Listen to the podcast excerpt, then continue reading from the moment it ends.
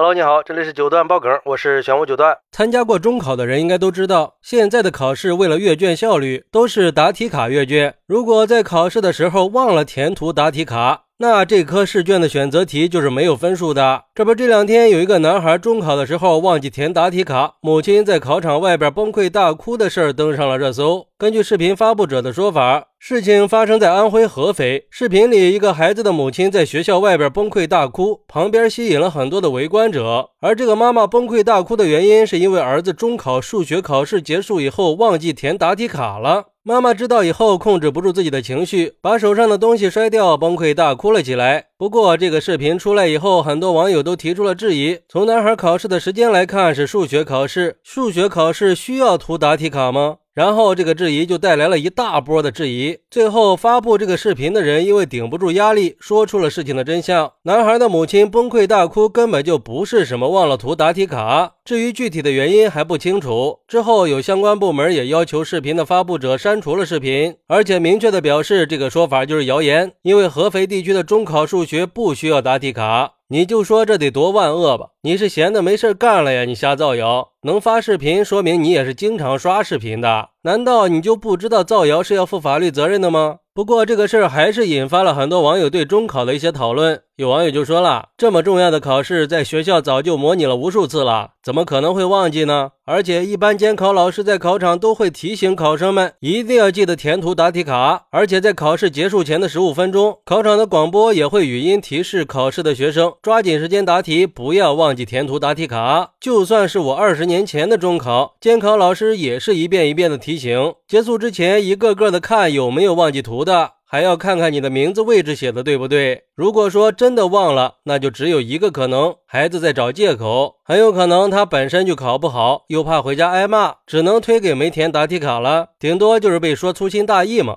还有网友说，其实不管事情的真相是什么，我们都应该认识到，考试的时候出现差错是不可避免的。重要的是，我们在面对这些问题的时候，应该冷静理性的对待。就算孩子真的因为一时失误做出了无法挽回的事儿，也应该和孩子一起沟通后边的事儿。毕竟，虽然说读书确实是很好的一条路，但也不是唯一的出路嘛。可以让孩子通过一次失败和教训，懂得做事儿一定不能犯迷糊的道理，这样才是最正确的做法。而且，我们也应该接受孩子的平庸，接受孩子的普通，并不是每一个孩子都适合学习、适合考试的。有时候，孩子走上考场，可能只是迫于父母压力下的无奈之举。所以，我们作为父母尽人事就可以了。这种情况下，还是好好的引导孩子学个一技之长，安身立命吧。不过，也有网友认为，这种答题卡制度还是有不足的，因为考试的时间是固定的，涂答题卡和答题都要占用一定的时间。如果没有涂卡这个环节，那答题的时间就会更充裕一点儿。所以，涂答题卡是会影响答题的正确率和完成度的，占用考生正常的考试时间涂卡，那是不公平的。而且，就算是有考生忘记涂卡了，主管考试的部门也应该启动人工阅卷，给孩子一次机会嘛。毕竟，这样的考试很大程度上决定了他们的命运呀。其实呀，这个我是不赞成的啊。我觉得个别的人工阅卷是不可行的。毕竟，中高考之所以公平，就是体现在他对所有人都是一视同仁的。不能因为个别人犯错就特事特办，这样的行为才是在破坏公平，